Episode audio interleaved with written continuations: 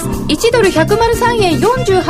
えっ、と今これね103円58銭78銭うわ広いなえー、一旦ドル円は下げていますけどもヒゲになって戻してきているという状況、えー雇用統計発表9時30分為替はドル一旦下げました今ちょっと戻してきて103円70銭近辺となっておりますが今日はどんな感じなのかな、えー雇用統計公式には20万人ぐらいの非農業部門雇用者数の増加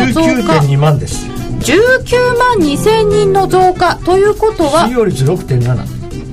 19万2000人で6.7予想よりも非農業部門雇用者数が増加が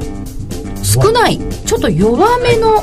数字が出まして1ドル103円40銭台まで一旦落ちまして今103円の60銭台ということになっております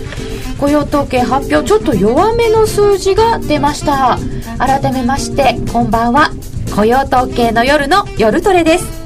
改めてご紹介しましょう雇用統計といえばこのお二人です高野康則さん柳沢博さんですよろしくお願いいたしますよろしくお願いいたよろししくまお願いします。そして今日は高山エミリちゃん、花子ちゃん。よろしくお願いします。今日は延時なるみちゃんがちょっとお休みをいただいております。ごめん ね。さて、えー、為替は1ドル103円の40銭台まで一旦下押しした後、103円の80銭台にドルちょっと戻してきて、ユーロ円も下髭という感じになりましたよ。えー、19万2000人だと、ちょっとがっかりですよね。事前の予想から見ると。しかしあれですね29分の動きの逆になるという最近ここ何ヶ月も続いている、すあとやっぱりねうん、20万人あと内外はやっぱりあとバンバンコバンカメさんやってくれましたねえーとでもまあまあそんなに違わなかったですけどね、今回はねバンカメメリルさんの予想が、非農業部門雇用者数の増加が23万人で、私の手元にある、こう、各社の予想の中だと一番強い数字だったんですけれども、バンカメさんが強い数字を出すと、外れるっていう、まあ弱い数字が出る弱い数字が出るもともと弱気の人なんですかもともと弱い弱い人なんですね弱い人そう、それが、強気を言ってくると、外れちゃうという。とあのご自分でおっしゃってましたえー、そうなんです自か。は虐いいやいやまあだからねその言ってる人はセールスの方でそうそうで予想してるのはリサーチの方だから別の人ですよまあ、ただうちの会社が強気に予想を出すとほら過去こういうふうに分かるようにみたいなえ、過去例まで出して言ってるんですか、はいはいかわいそう、調査の人。 でも、当たっちゃったわけですね。はいちょっと弱めですけれども、19万2000人。これでまた過去分とか見なきゃいけないですね。ああ、面白くない数字。外為村のお祭り終 了。ちょっと確かに、あんまり面白くない数字ですかね。まあちょっとねセンセーショナルではないですね残念ながら、でこんな中でドルも一旦落ちたけれども戻ってきちゃって103円の92銭あれまた同じ水準ですね。まあそうなんですねだから結局買いそびれてる人が多いんで、下がったら買いたいと思ってる人がおやっぱり多いんでしょうね、どうしてもねここで買ってきたんですか、もうちょっと下げてほしかったまあねもうちょっと下がるかなと思ったんです103円の20とかぐらいまで下がってくれたらちょうどいいちょうどよかっちょうどよかった顔にはたテクニカルにはで的にはちょうどよかったあうまくいかないもの誤差の範囲でしょ ううん本当ですよね全部戻しちゃいましたよっていうか上に行ってますよ103円96銭、えーここまでのところ、まあ、この雇用統計の数字も後々中身見ていただかなければなりませんけれどもここまでちょっと指標が ISM とか新車販売とかちょっと良くなってきてたというか雪でしたねやっぱりみたいな感じですか、まだでもね、わかんないですけどね、単月の数字だけ見てもね。あの、まあ、ただ今、アメリカは株が絶好調ですから、はいまあ、そういう意味では資産効果っていうのもあるでしょうし、自動車なんか特にそうだと思いますね。とそんな中でこのぐらいの数字だとするとこれどうですかもうまあ、ニュー粛トラル々とだと思います。そうですね相場に対する影響はあまりない。うん金融政策にはどうですかあ、それに関してはもう、あの、よっぽど変な数字が出ない限りは、あの、テーパリングのスピードに関してはもう変わらないと思います。変わらない。もうあの、本当に1桁が3ヶ月続くとかじゃない限りはテーパリングは減速はしないしかといって、まあ、その毎月40万人とか出たらもしかしたらあのスピードアップするかもしれないですけど、そのぐらいのかなりちょっとやそっと良くても悪くてもテーパリングのスピードは変わらないただその、まあ、6ヶ月っていうのはどうなるのかっていうところは変わってくると思いますけれども、はいそうすると相場への影響もあまりない。なんかねか過度な利上げ警戒が後退しニューヨークダウ先物が上昇って書いてあああじゃあちょっと弱くてよか高値でっすた、ねうんまあでもやっぱりだそういうこ本とだ当にね今株はこういう言葉使うとなんか怒られそうですけどちょっと半半バブルみたいな感じですゴルディロックスとかまた言い出しましたよる、まあね。ね大好きですねあうーれねん、あの、いいとこ取りちゃ ん。えっと、今月分、えーっと、3月分が19万2000で、2月分が19万7000なので、17.5から19.7に情報修正になりました。で、えーっと、1月分も14万4000になってるの1で万、5000人情報修正になりました。まあいい数じゃあプラス全部見るといい数字なんですねそうです予想よね。ああ、そうか。そういうふうに取るんですね。そんでこれ戻ってきてるのか。そうですね3か月平均で考えれば、はいあの予想よりもいいっていうことですねうーん、104円の飛び6000になってきました。3ヶ月全部を見てみると、お前月、前々月が情報修正になってるので、まあいいかな。という感じですか。というかまあいいいいですね一応いい、いい。であれですかね63%より良かったのかなそれってテーブル A の方でしたよねえ。ー、とはい多分 WA 労働参加率。労働参加率63.2。 63.2おおすごい、うんあー労働参加率前回63.0だったのはいはいで、まあこれで0.2一応去年の12月にそこを打ったっていう言い方になるんですかねうんおーさすがえっ、と、このアメリカの元々のデータのホームページはラジオ日経の夜トレっていうところにリンク貼ってありますので、これご覧いただけます。テーブル B の上から3番目にいつも高野さんが気になさっている労働参加率が出ております。まあ、高野さんがっていうか、アメリカ当局がっていうか気にしているところですけれども。まあ本当にね高野さん大したもんですよ、あのいやだからねいや労働参加率なんてねもともとあんまりそんなには考えてもいなかったけど彼はいつも気にしてたからねだからイエレンさんみたいだなと思って一応僕大学の専攻が労働経済学といあそうなんですかやつしたんええじゃあイエレンさんと同じですねー。おーそうなんだ。次期 FRB い日銀やいやじゃなくて FRB ちゃん。一輪でしたすごい国籍違うしみたいな ああ関係ないのかえ関係あア関係ありりますメまリすカ人になればないんいかあのカナダの人があれあれあれ違はったイギリあスれもイギリスあそうにだなりましたからとそうでしたよね、はいそうなんですねうんということはですよああのイエレンさんがこの間すごい気にしていたのがその労働の歪みでしたっけ、たるみでしたったるけみとか言ってたのが、スラッグってやつパートタイム労働者の人数とはいはいはいかはいと労働参加率と自主的に辞める人がどうとかっていうやつこの辺はどうなんですかそんな簡単に解決する問いや題いじゃやないですよねもうそれはもうまだまだまだもう何何年もかかる話だと思いますね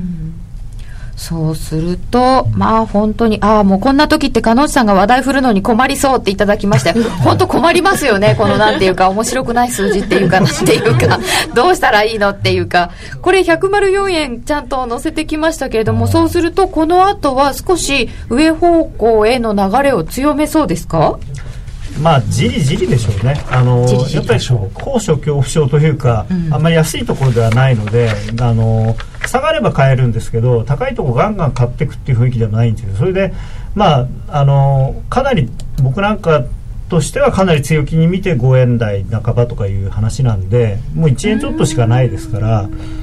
そう思うとなるべくいいとこで買いたいって言ってでさっき買えなかった人は「なんだよ3円の40」とかって今イライラしてるわけで今すイよライラしてますよエミリちゃん、どんな感じえ上が105円だって言われると、104円で買いたくないよね。まあ、できれば3円台とかね、思うじゃないですかやっぱり、ちょっとね、そういう欲望をひげの先で買いたかったです そういうことはできない戻らないないかなって願っちゃいますよね。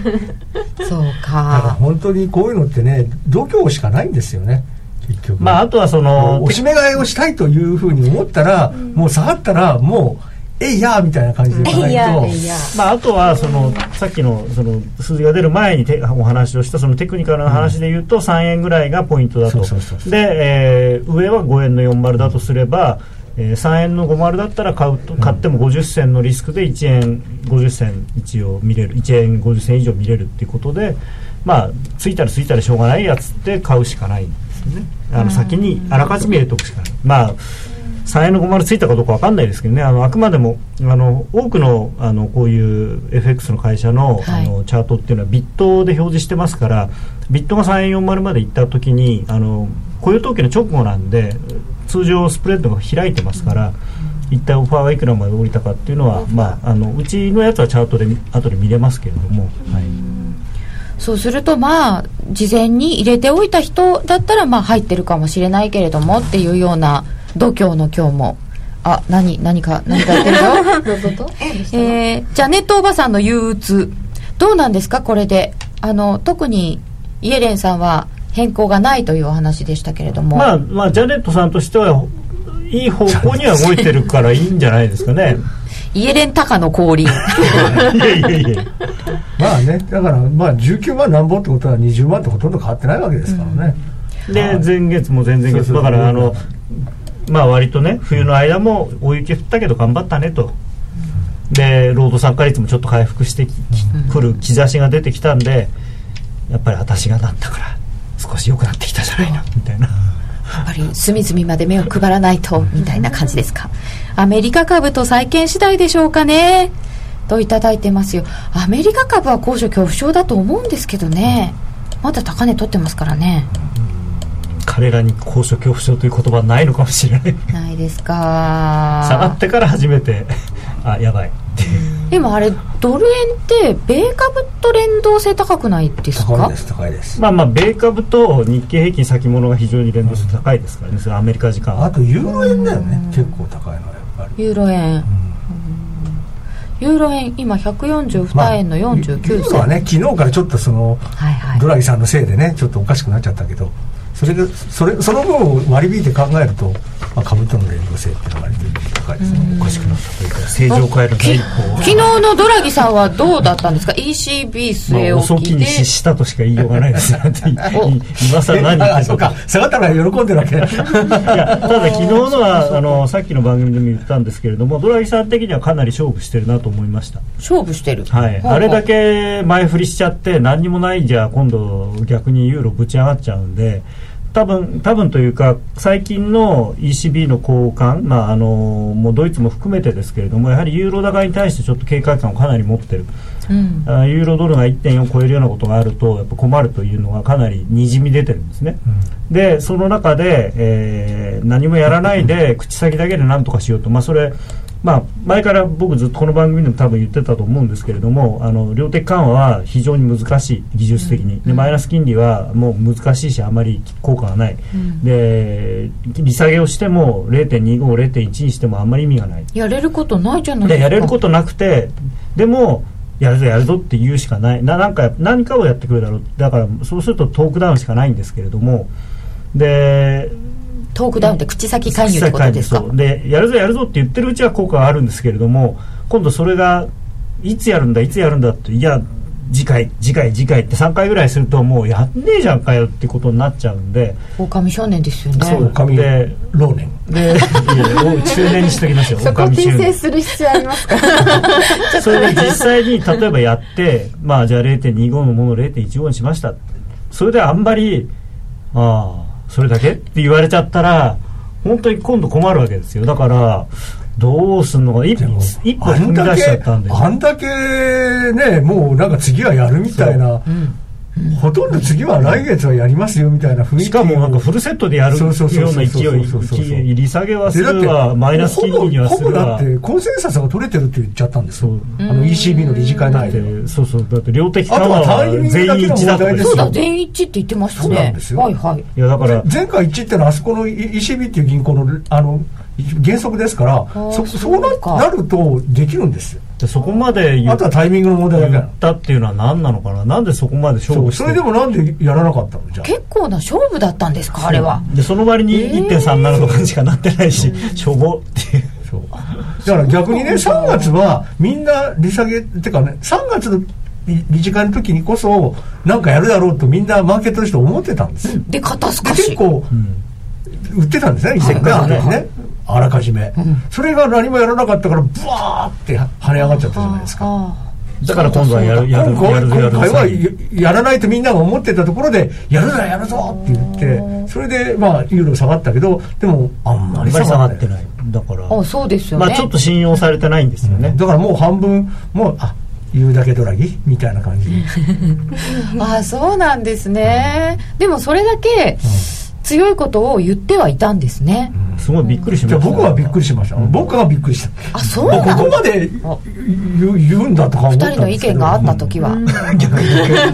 でも本当にねあのそんなに言って大丈夫なのっていう心配がありますよねえいやーそう僕は不思議なの、本当にあんなあんだけ言う言うんだったらやればいいのにと思うじゃあここで次やんなかったら、んユーロはすごい上がっちゃう、なっちゃいますね上がると思います困僕るはもともと上がると思ってる方だから別に上がることに何の不思議も感じないんだけどじゃ あ隣の方が高野さんの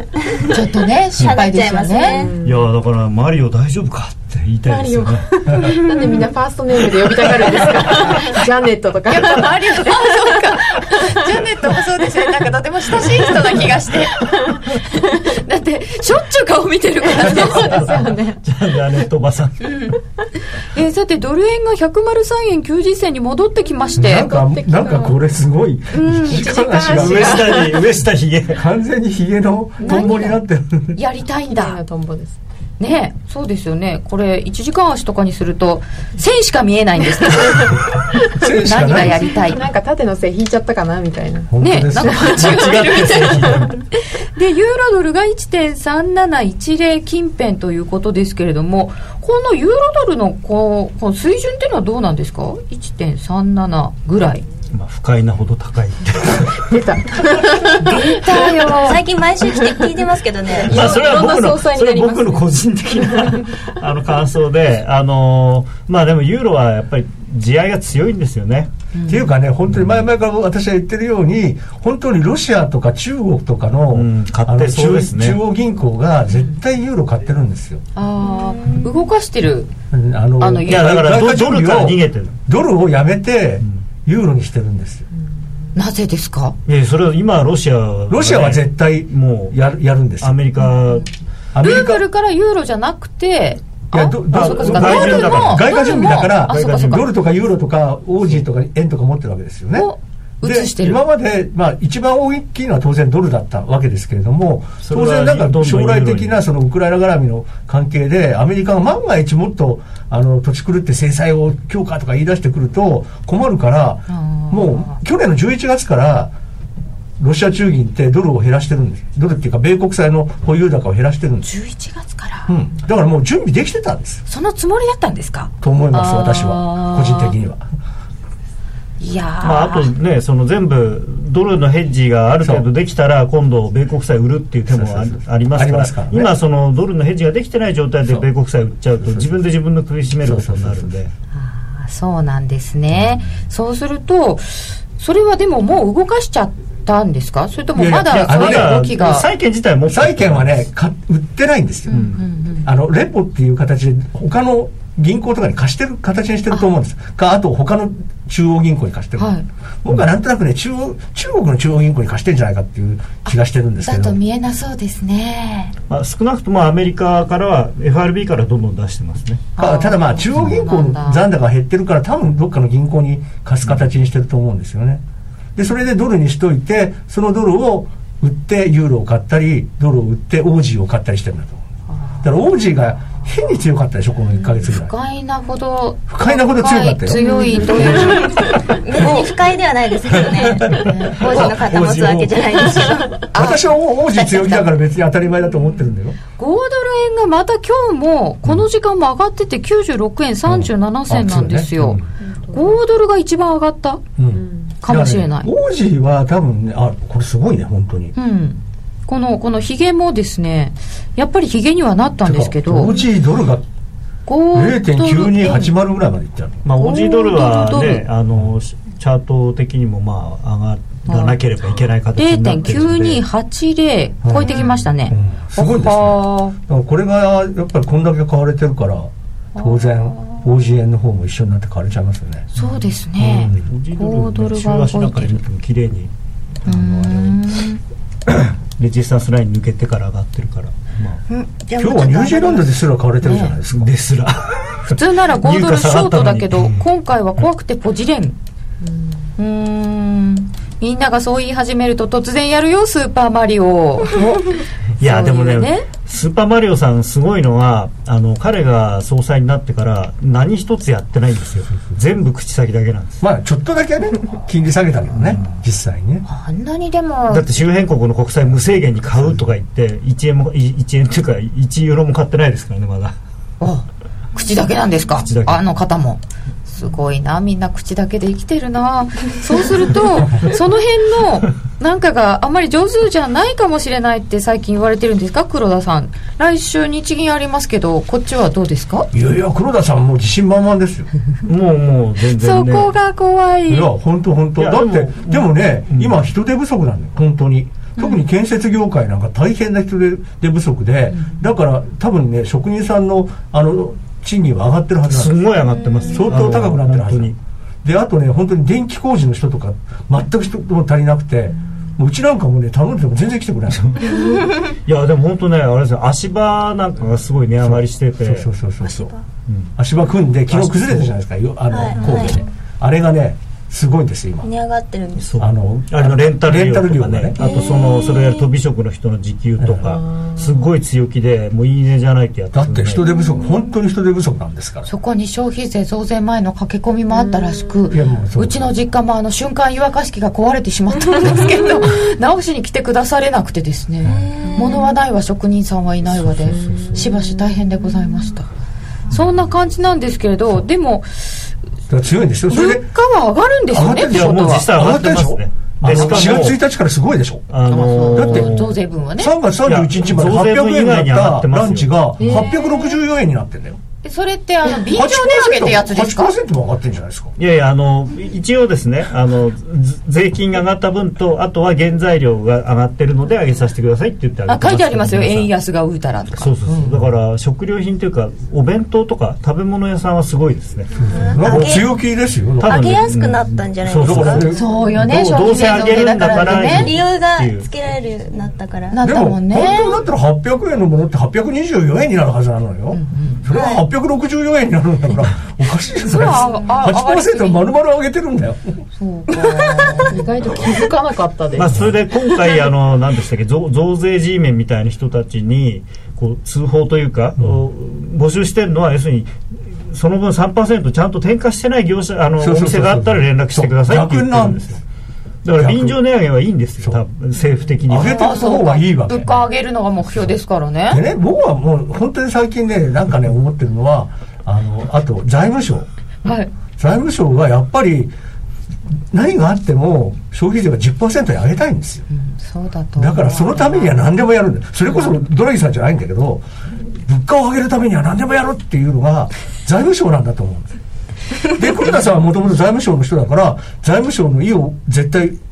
た一番大切にするはずなんで、だからまあ本当にまずいと思ったら追加緩和するかもしれませんけども、今はそんなに物価も上がってる状況なんで、黒田さんもハッピーでしょ。ということは、まあね、副総理も財務省のもう100%うん、いうこ移とは行聞をい受てけるてますからね、はいということは、今のところまあいろんな良くない理由もあるかもしれませんが物価上がってる、庶民は苦しいけれども、物価上がってるとするとまああのここまではうまくいってますよという黒田さんの自信はそのままなので追加緩和はない、はいないないないだからほあるとすればセルインメインになってニューヨークダウが崩れて、日本株が崩れて円高になった時だしですそようそうねそうだからそこですね要するにドル円を支えるために追加緩和するっていうまあ直接そうは言わないですよ、ドル落ちてきたな株。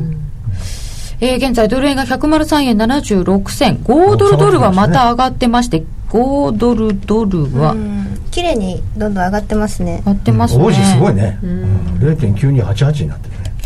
9288。おー。まあ最近ちょっとねスティーブンスさんが弱気になってるから言わなくなりましたよ不快なほど高い言わなくなりました急ね。に高野さんばっかり言ってますけどユーロがね。 でもそうすると、今のお話があった株が崩れた場合ということなんですけど、今年はセルインメイはやっぱり来ちゃうんですか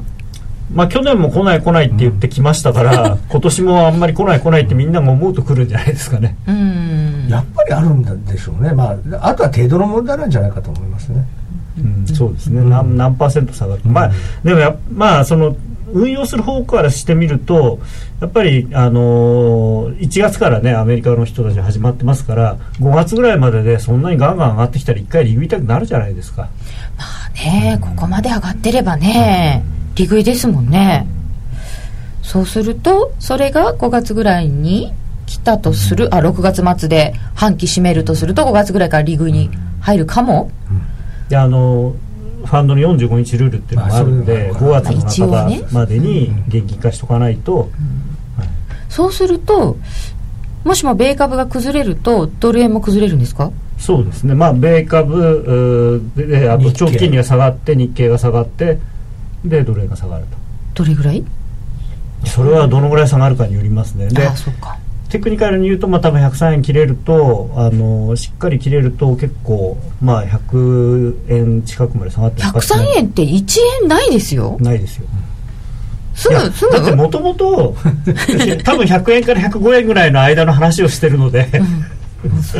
すごいね細かいんですよ今ドル円の話は、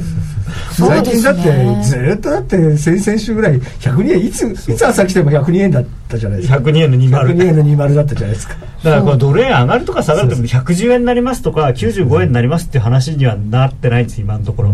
昔のドル円に戻っちゃったんですかうんなんとまあ、あの企業経営にとってはいいことだと思いますけどね。ああ、落ち着いてて。あのさっきの番あの番組でもちょっと申し上げたんですけど月ドル円の月足のチャートっていうのを見ていただいはて、い1998年かなんかに147円とかっていうのをつけてからそこから2007年の124円リーマンショック前線のとこをろです引,、ねうんいてもらうとちょうど今105円ぐらいのところにあるんですよその線が。そうなんですでそこか。はもうそうなんですよえね。えかといって、ええあのそれこそ月足の一目均衡のき基準線が102円ぐらいにあって、はいそこはしっかりしてるんですよ。だからそうなってくると、その両方に挟むのファクターに挟まれてると、どうしてもと当然102円、105円っていうレンジが、どうしても頭の中に、ディーラーの頭の中によぎっちゃう。うーん、102円、105円。まあ、100円割れるとあの黒田さんが何かするんじゃないかっていうのはそうそうそうそうみんなが結構思ってるので、 100円割れると。はい、ああ、じゃあ何もないのか。ということで、三者三様の中央銀行でありますけれど も、ねえ、今のところちょっとドルがまた戻ってきちゃいまして、ドル円103円の84銭ぐらいとなっ本当にてついまらまないす。ですな。うんアメリカ株がオープンしたら方向出るのかなねまあでも多分これ今奴隷を見てる人たちえ。のは90%ぐらいの人は、い。うん。あの103円台ミドルになんないかなって、解体ベア。そうそう。みんな解解体だ体よね弱気。うん。解体弱気っていうのは本当どこの世界にもいますね。そうですよね。うんあやっ僕ぱりね。僕のユーロもそ うです。なんか皆さんあの消費税増税については一言いただいている方が多いようで近所のスーパーは上がってなかったよとかでも自動販売機おかしいとかあ足場が値上がっていてある会社が爆上げでしたとかね株の方はね、うん、あ僕もなんかでも、僕は逆に上がってなくてすごいなと思うのが、毎朝セブンイレブンでコーヒーを買うんですけど、あれ上がらないんです。上がってないんです。えすごい。そうなんですね、で消費税分も上がって上がってないへー全く上があってと、ない。吉野家は値下げしたんで100円って言ったら、ひゃ今でも100円なの。込みで100円と。うんその分ちょっと少ないんじゃないですか、コーヒーが。そこまで知らない。 3%減っててもいや分僕かんないですはよ。僕は今アイスコーヒーだから減ってないと思うなあの透明の容器だからよくわかる氷が増えてたのかいや、それ、どっちが経費高いか分かん ないよ。意外とこれも高いかも。えーそうそう今日はまあ桜の季節ということでなんとピンクのネクタイピンク のお花お花見バージョンで今日はお送りしておりますピンクのジャケットそうなんですお花見バージョンになっておりますけれどもいやであほもっぺが青い青い青いシャツ青空にシャツそうだね安定のグレーじゃなかったねいや今日グレーじゃない今日ねですはい、えーということで、えー夏時間になって9時半に出てよかったねって言ったんだけれどもなんとなく面白くない展開になっております雇用統計の夜トレですではここで一旦お知らせです CD 金井さやかの90日で仕上げる TOEIC テストステップバイステップコーチング好評発売中500分にも及ぶ音声ファイルとボリュームたっぷりの PDF ファイルを1枚に収納しっかり確実にテストに向けた指導を受けることができますお値段は税込5400円送料500円お申し込みお問い合わせは03-3595-4730ラジオ日経通販ショップサウンロードまで聞き手の心に語りかける説得力のあるナレーションを学ぶ響きの良い美しい日本語で話せば思いは自然に伝わります言葉の素晴らしさにさらに磨きをかけてプロのナレーターにチャレンジしてみませんかラジオ日経 CM 番組ナレーターカレッジではただいま6月生を募集中スタジオでの無料体験レッスンにぜひ一度ご参加くださいお問い合わせはナレーターカレッジをインターネットで検索ホームページからどうぞさてそれでは今日は花子ちゃんにも来ていただいておりますので、FX プライム by GMO の選べるミラートレーダーを紹介するコーナーです、よろしくお願いいたしまおすよろしくお願いします小杉団長はお休みですおやすみですでは、はいまずは選べるミラートレーダー現状を説明してください、はいまずはですね2つの口座を現在デモトレードで、えー、と動かしているんですが、はい1つは私が厳選に厳選を重ねて選んだ10個のストラテジーが入った花子パックと巷で噂の はい、花子ちゃんパックですあの口座があります、はいそちらの結果から見ていきたいと思うんですがはちーょっと皆さんあのびっくりしないでくださいねえ何そんなに すごいのもうちょっと雇用統計よりびっくりするかもしれない それがすごいこれちなみに雇用統計前の数字これあはい昨日までのあ昨日ま1での週間ですはいでは行きますはーい オープンあちょっおとおちょっと予想より弱かったかなっていう出ましたかそうですかここがチャンスうーんそうですねちょ先週結構良かったんですよ先週プラスでえっと、損益グラフを見ててもダブルボトムをつけたかなんてことを言ってたんですけど、ちょっと下抜けちゃいまして下抜けちょっちゃいとまマイすナスが膨らん当でし初まいからの数字えー、とこのマイナス115万っていうのがこの1週間一週間で開始以来だと161万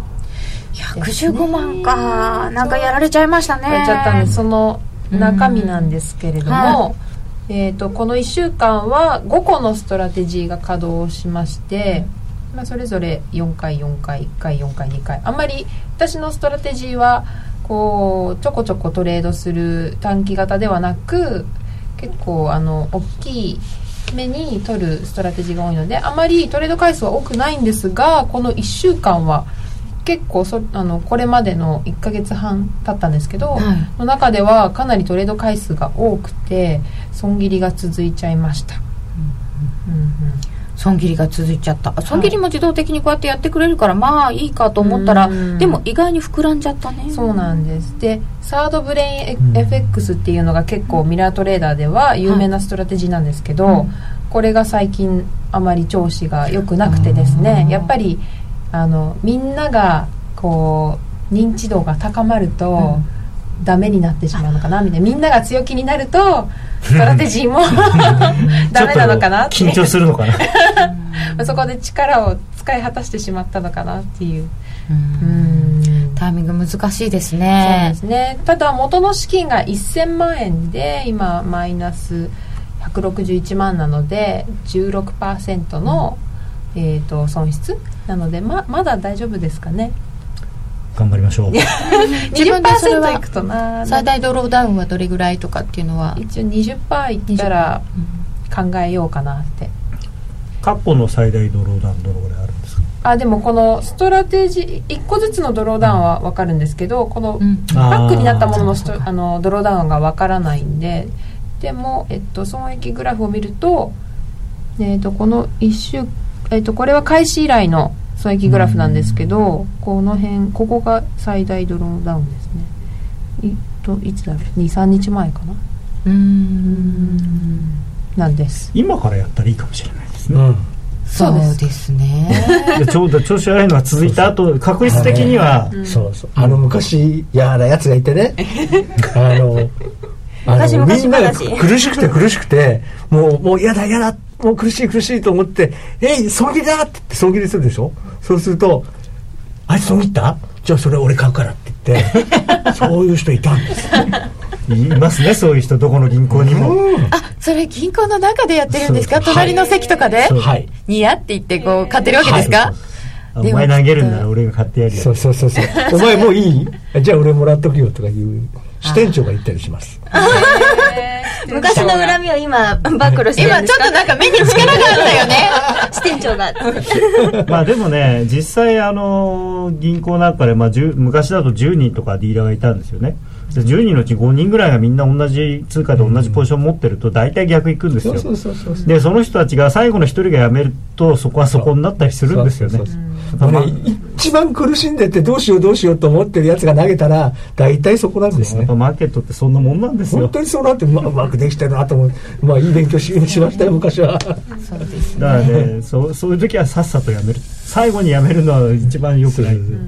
さっさとやめたくなるよねこれねでももうちょっと頑張やめときかなるでもちょっと今週末はもうちょっとあのストラテジーを見直して入れ替えもそろそろ検討した方がいいかなと思っていますこっちが、えー、花ちゃんパックでした、うんそしてもう一つの、えー、と利益トップ10というポートフォリオはい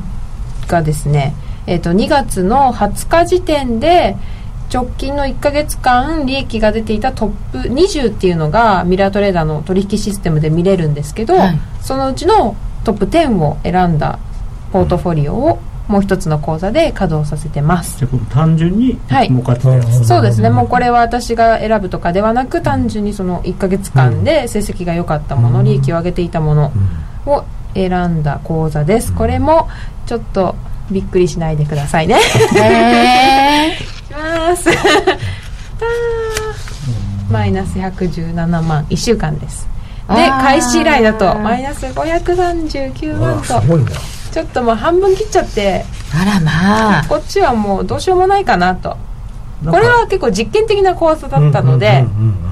ただこれを見て思ったのは、うんほんとストラテジー各ストラテジーがいっぱいある10個あるけど、はい同じような通貨の通通貨のものが結構あるじゃないですかぱっと見ポンまドあとポンドとオ豪ージーとカナダばっかりだそうななんっでてすいうそねれの組み合わせになってる感じがするんでそれは危険かそもしれれはない。もうこれはあまり要はポートフォリオになってないそうですよねだから組み合わせも結構重要なんだなってだいからう本の当にそれが分をかりました、だからやっぱりその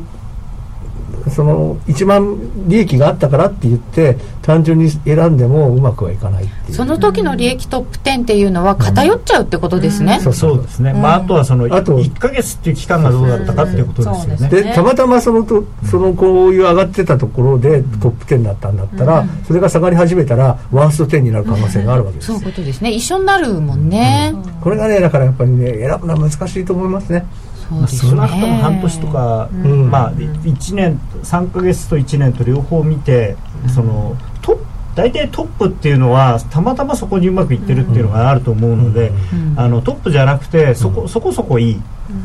ていうのを選ぶのがいいのかなそっちの方がいいかもしれないですね、安定してる方がいいのかもしれないですよ逆にね先週あの山中さんがゲストでいらっしゃったんですけど、ちょっとこれを見ていただいてアドバイスいただいたのは利益トップ10とかあと T スコアっていうミラートレーダーのあのスコア基準があってそれのトップいくつっていうのは信用できないって言って。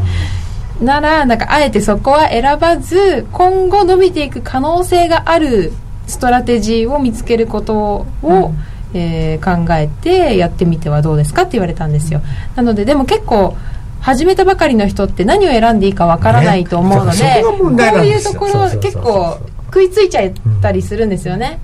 直近でよければまたそうね利益出すかなって言って、まあねそれはこうこまはくいかない、ね、あのー僕が思うのはその裁量もそうですし、こういうシステムトレードも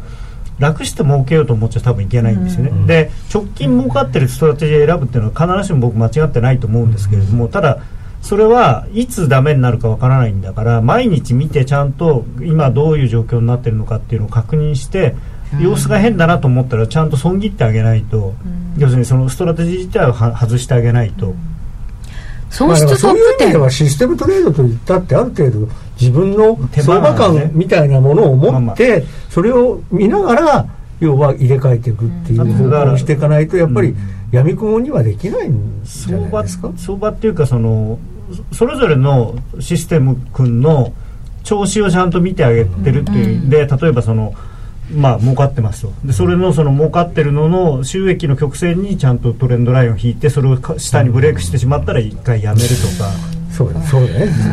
うん なんかでもそれって裁量じゃないのって思っいたやいやりいやいや裁量じゃないんですよやそうじゃなくて、うんそのそのシステムの損益に線を引くわけだから別に相場に線を引くわけじゃな相いです相場には関係ないわけですよ。そうなんですね、というわけで今回はちょっとマイナスが出てしまいましたよ、このトップ10の詳細も一応、おうあの出しておきます、は真っ赤っか先週ってなんでそんなに特殊なんだろオージーが多分ショーうトなあんあですそよ。っかあー下がってから売れでほらこれもユーロ王子でしょ。そうですね王子がショートなんですよ多分。だからみんなダメになっちゃう。逆転したのに気がつかない今 OEC カナダや OG で損失トップ10を選んだらどうなるんだろうかあしかもだってあれでしたもんねあのうんスワップマイナスになってたからあやそうっですねぱり OG 売りなんでしょうねそうそうそうそうそうそう。サードブレインが何で悪かったのか検証してほしい以上それが検証できればいつかね、ははいい、やってみてください。FX プライム by GMO の選べるミラートレーダーに興味を持ったよという方は、ラジオ日経夜トレの番組サイト右側のバナーをクリックしてみてください。今話題のシステムトレード、選べるミラートレーダーが FX プライム by GMO でもついにスタート。選べるミラートレーダーでは、ストラテジーと呼ばれる運用実績の高い投資戦略を選択するだけで、24時間自動で売買、収益チャンスを逃しません。また、為替のプロが厳選したストラテジーのパッケージ、ストラテジーパックも多数ご提供しております。システムトレードを始めるなら、FX プライム by GMO の選べるミラートレーダーをご利用ください。株式会社 FX プライム by GMO は、関東財務局長金賞第259号の金融商品取引業者です。当社で取り扱う商品は価格の変動等により投資額以上の損失が発生することがあります。取引開始にあたっては契約締結前書面を熟読、ご理解いただいた上でご自身の判断にてお願いいたします。詳しくは契約締結前交付書面等をお読みください。来週は頑張ってほしいですね。はい。はい。 気になるレースが今すぐ聞けるラジオ日経のレース実況をナビダイヤルでお届けします開催日のレースはライブで3ヶ月前までのレースは録音でいつでも聞けます電話番号は0570-008460 0570-008460 0570を走ろうと覚えてください情報量無料かかるのは通話料のみガイダンスに従ってご利用くださいソニーの卓上ラジオ ICFM780N は好評発売中デザイン操作性もシンプルなホームラジオですラジオ日経のほか AMFM が受信できます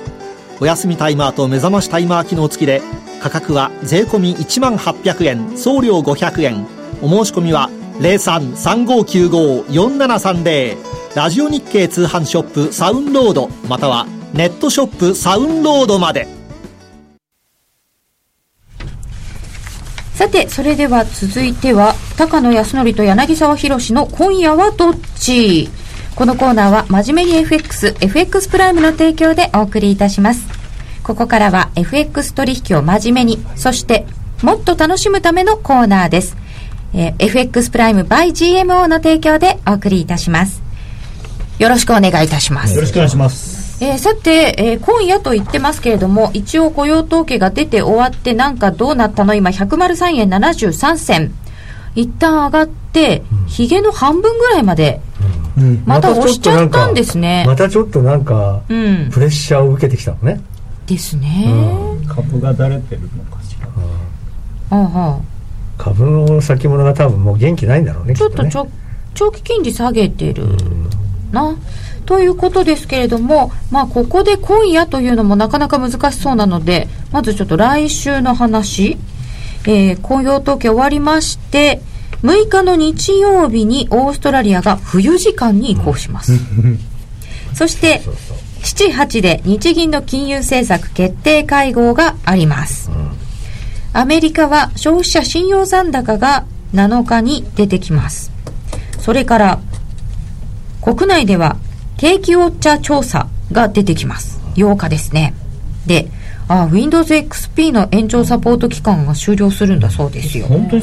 やめちゃうんですね。結構見ますけどね。まだまだ、 XP ね、中小企業さんはまだほとん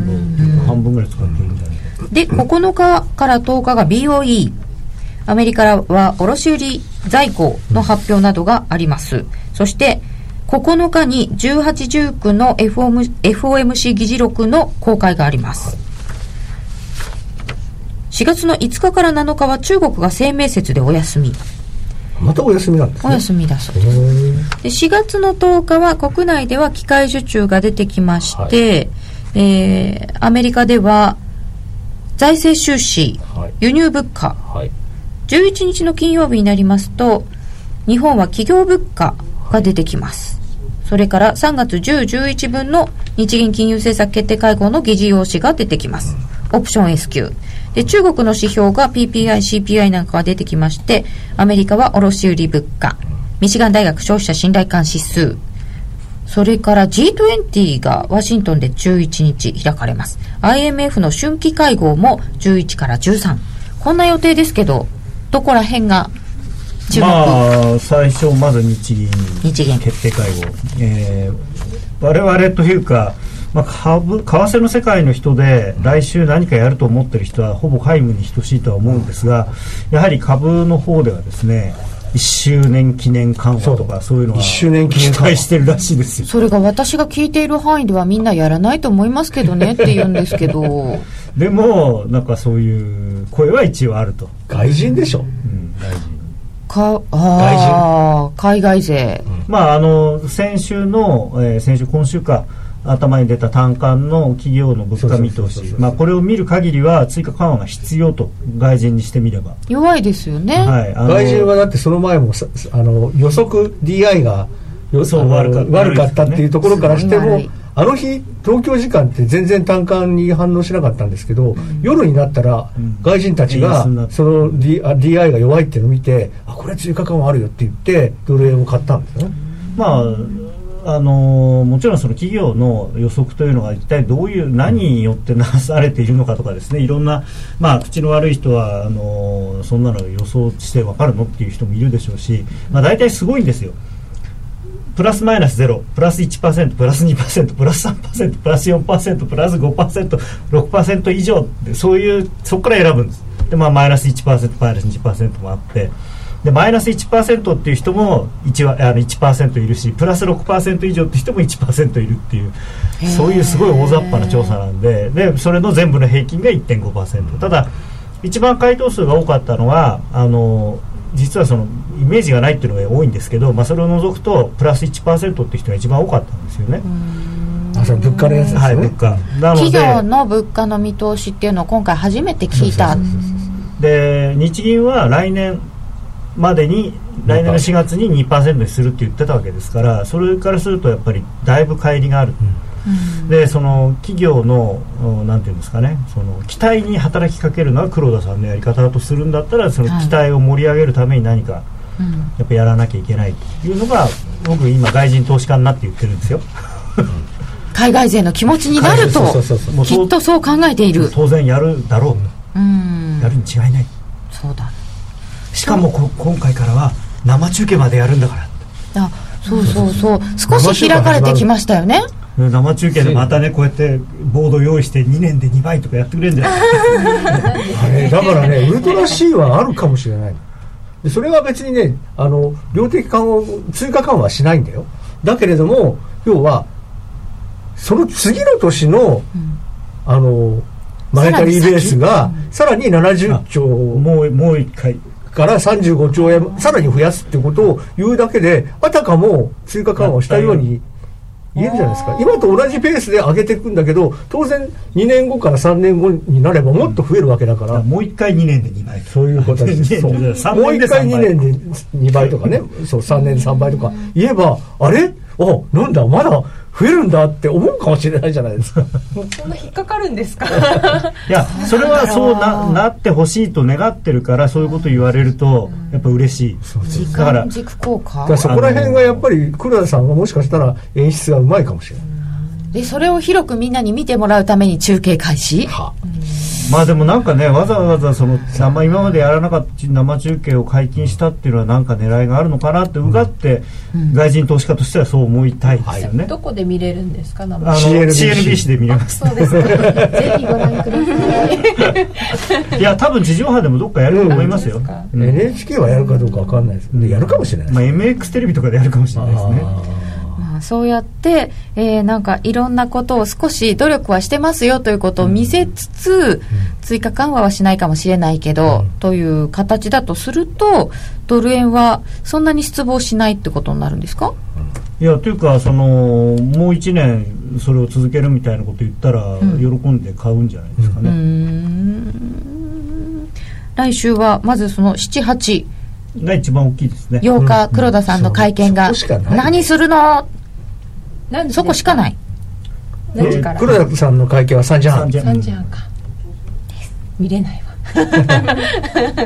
会社で見れない見れ,、うん、見れないですネットでも見れるからスマホで見れそっるかネットで見れるんですか、見られると思いますね多分ねはい3時日半経 CNBC ビジネスとかあそうですね見れます日経チャンネルか日経チャンネルビジ ネス K チャンネルビジネスチェックしますチェックしましょう、8日でじゃあなんかいろいろ出尽くしちゃうんですかこまれああと FOMC の議事録要旨もまあそれなりにね一応ねええうんミニッツ出てきますはい9日ですどの程度ねその要はイエレンさんがその本当にテーパリングが終わったらそう6ヶ月って言っちゃったじゃない ですか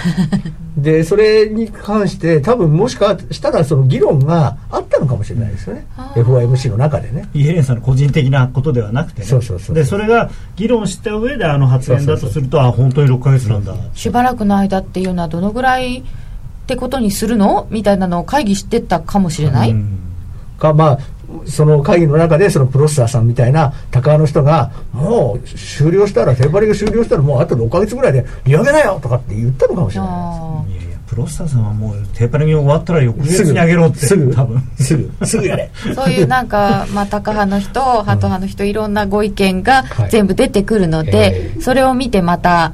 利上げはどういうペースかっていうのを読みに行くわけですそうねですねはいまあ、あとね、フィッシャーさんがまだ入ってないんでまだねそそうのなん副です議長のフィッシャーさんが入って、まあ、彼はバリバリの高派だっていう、一応前評判なので、そこ、それをま見たたいスタインですさよんねっていう理事が辞めるんだよ確かあそうそうそうそうなんかねハーバ半ード分にしかいねないんだよ今もうこれ大学そうそうハーバード大学に戻るんですって戻る我々がやりますか席が空きましたね らジャーネッ出ト、た呼んでくれよ。いや国籍変え ないともういくらでも買えます。まあアメリカ人にしてくれるんだったら喜んでなってもいいかなっていう人 も喜多いかんもでしれなっないてもいいかなって。安のど二っち乗かかな中のみたいなユーロの話ばっかりしちゃったりしてどっちかっていうと ECB 行きたいよねそうですね。で思いっきりは緩和してユーロをぶち下げたいんだよね強強大なインサイダー ということなんですけどそ決う心していいんじゃないんだかそらうすると来週の注目はやっぱりドル円になっちゃうんですかなっちゃうって変まであ、すけど、今あのドル円は非常にそのテクニカルに分かりやすいところにいるんであのその上の5円台とか下の3円のとことかっていうのうんはだからちょっと注目した方がいいと思います,、まあそうですねそれもう一回詳しく伺っていいですか、5円のとこと3円のとこ5円のとこは一つはその1900うー何年でしたっけ80あ90 97 97円高8年高の147円の高値からの下落トレンドラインが来ているのとそれともう一つがあの前回高値ってそういでうすのがねあります12月の高いあいや1月2日の12高い月1日うんでそれとあと下の、まあ、3円の丸級かなんかかなそうそうそうえーと、東の雲の上一限目です均衡表のそうあの抵抗体の上限です 私はもう私は俗っぽいから雲雲って言っ熊ちゃうですよね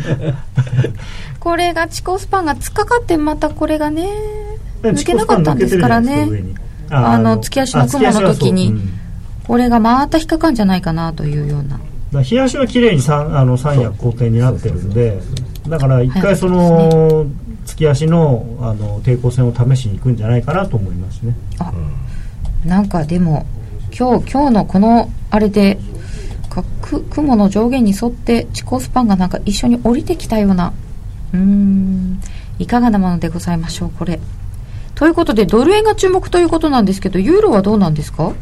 ルールは難しいですん。さ難っしきい言って、うん本当にレンジにはまってますから、ユーロドルがね、動けないんですね。あの政治的な圧力は明らかに下向きのプレッシャーがあるんですけれども、それと別にその実需というかですね、そのまあ先ほど申し上げたけど中国とかもそそうあるかもしれない。ロシアやら、うん中国やらの、その外貨準備の多様化っていう問題がやっぱりすごく大きいので、どうしてもユーロを買う、あの、ああの勢力っていうのがやっぱりものすごいいるんです、まああとあの経常収支がヨそうーロッパすっごい黒字なんで、まあヨーロッパっていうかドイツですけどね。うん、まあドイツはっきり言ね。えそばうそう。だから昔の日本と同じそう、輸出企業がどうしても円を買わなきゃいけないから円高になっちゃうのと同じ。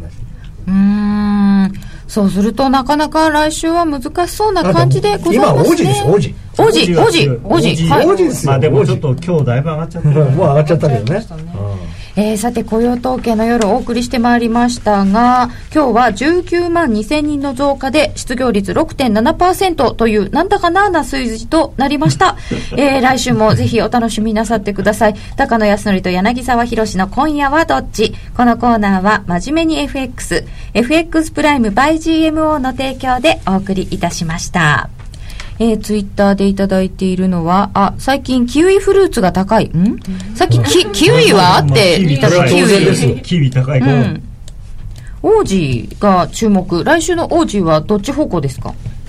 いやまあおしめ買いでおししょめ買いおしめ買いでですよ。おしめ買い、おしめ買い。もう下がったら買い。うん。追加緩和の地ならし、あ、日銀ですかね。毎日緩和したらそんなに経済弱いのかって思ってしまうよう。うん。やらないという時にやったら効果絶大。あ、それはある。あ、XP に反応してらっしゃる方がすごく多い。あ、そうなんですね。うんうん。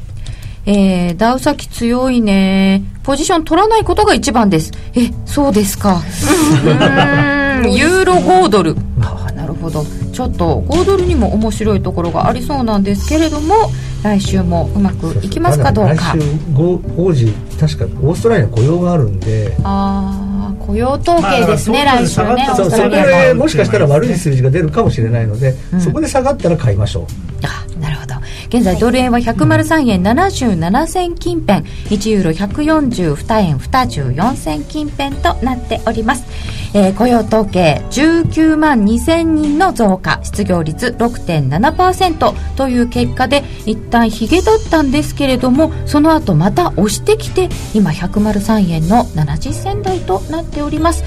この後寝て起きて明日どうなってるのかなちょっと気になるところでございますえー雇用統計の夜お付き合いいただきましてどうもありがとうございましたこの後延長戦でユーストリームでは、えーなるみちゃんあえみりちゃんのトレード報告なるみちゃんの分はないねえみりちゃんのトレード報告を伺っていきたいと思いますお時間のある方はもうしばらくお付き合いください、えー本日は高野康則さん柳沢博さんどうもありがとうございましたありがとうございましたありがとうございましたそしてえみりちゃん花子ちゃんありがとうございました ありがとうございました。それでは皆さんまた来月さよなら来週来週です来月あ来週こういう時は来月